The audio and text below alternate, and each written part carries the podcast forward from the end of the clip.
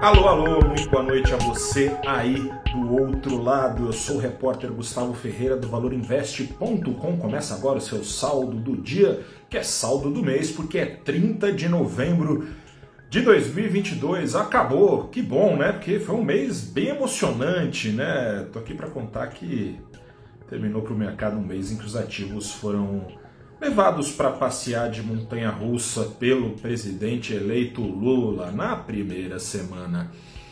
Pós-eleição, o carrinho da montanha russa disparou, o carrinho do apetite ao risco deu uma baita disparada.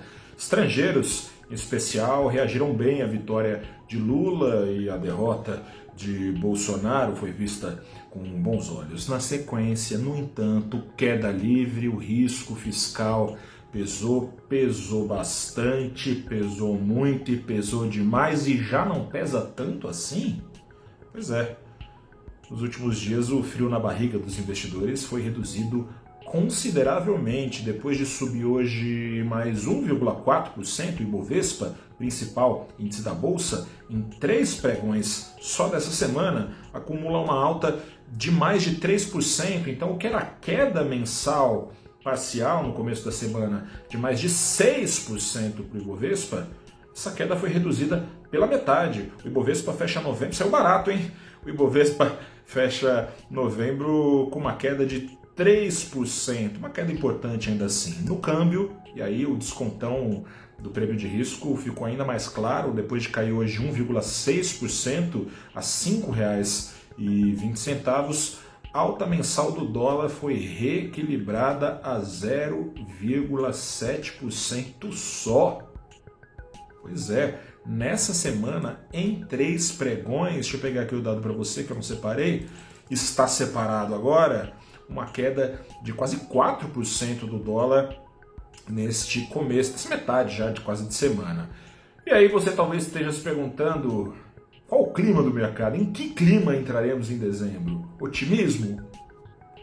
Otimismo desconfiado, digamos assim, né? A PEC da transição, do ponto em que se encontra até a votação nos próximos, dia, próximos dias lá no Congresso, a PEC pode ser navalhada. O mercado conta com isso, conta com uma desidratação das cifras que hoje estão em quase 800 bilhões com B de bola de reais em quatro anos gastos por fora do teto de gastos entre 2023 e 2026 foram propostos pelo novo governo eleito.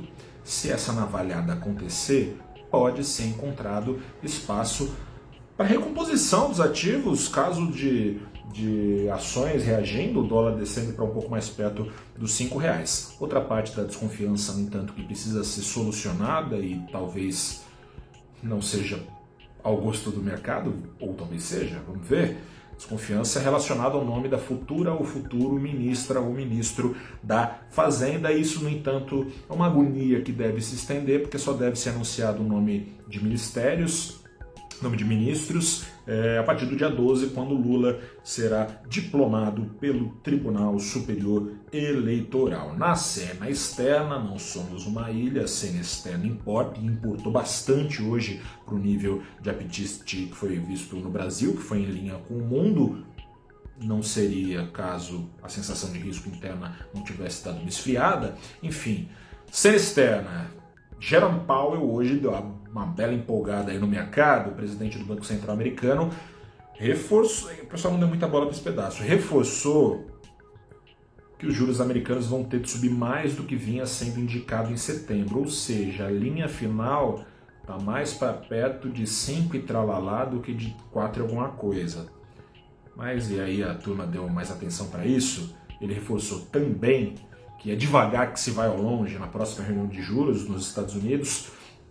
Em dezembro, os juros devem subir meio ponto, aos 4,5% ao ano, e não mais, como nas quatro vezes anteriores, não mais em 0,75 ponto. A turma se apegou mais a isso, mas daí eu te convido então a fazer uma reflexão e não se empolgar demais, né? Estou sempre pondo água no seu chope, mas eu quero ajudar você a se proteger, né? O efeito dessa escalada de juros nos Estados Unidos, mesmo que vagarosa, deve ser uma recessão em 2023.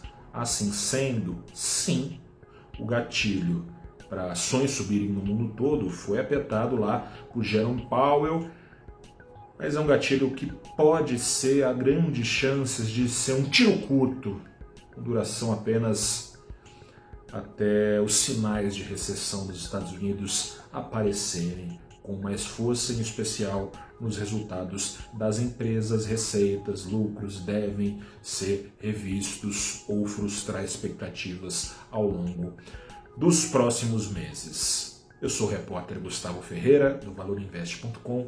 Que dezembro seja um mês de menos emoções, não, mas de emoções mais positivas. Um grande abraço, boa noite, até a próxima e tchau.